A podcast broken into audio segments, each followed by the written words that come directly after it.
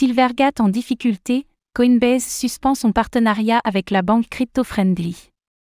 Les difficultés de la banque Silvergate s'accentuent alors qu'elle annonce que le rapport annuel sur sa santé financière aura du retard. De leur côté, Coinbase et Circle jouent la carte de la prudence, en prenant des mesures face à cette situation.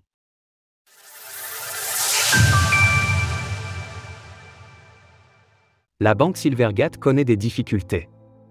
Silvergate, la banque connue pour ses activités assumées dans l'écosystème des crypto-monnaies, connaît actuellement des difficultés qui semblent prendre de plus en plus d'ampleur au fil des semaines. Tandis que les rumeurs grossissaient et que l'entreprise se voulait rassurante, le licenciement de 40% des effectifs a pourtant été annoncé, ainsi qu'une perte d'un milliard de dollars enregistrée lors du dernier trimestre 2022.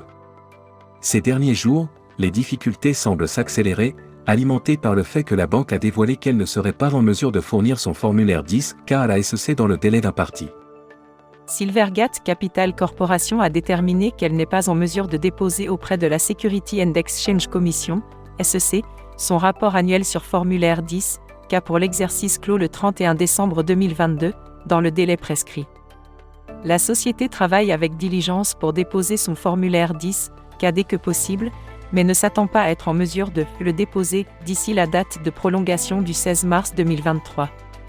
Un formulaire 10K est un rapport annuel faisant état de la santé financière d'une entreprise. Les conséquences de cette annonce se sont grandement fait ressentir sur le cours de l'action de Silvergate, comme le montre l'impressionnant gap baissier sur le graphique ci-dessous. Cours de l'action Silvergate. Tandis que l'action a chuté de plus de 76% en une quinzaine de jours à peine, elle a désormais perdu plus de 97% depuis son dernier plus haut historique, ATH, à 239,26 dollars en novembre 2021. Coinbase met fin à la collaboration avec Silvergate.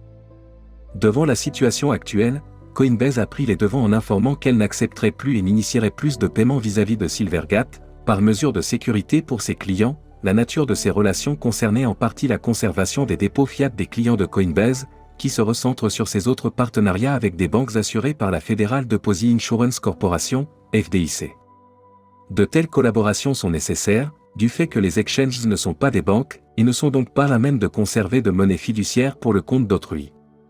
Devant le scandale produit par FTX et d'autres acteurs avant elle, il est effectivement judicieux de faire preuve de prudence. C'est une attitude également adoptée par Circle l'entreprise a annoncé qu'elle commençait à mettre fin à certaines relations avec Silvergate, et rassure sur la santé de l'USDC, il est vrai que Silvergate fait partie des acteurs assurant la collatéralisation des stablecoins de Circle. Il convient toutefois de prendre un peu de hauteur, car l'entreprise fait aussi appel à d'autres banques, comme le montre son dernier rapport d'audit en bas de page.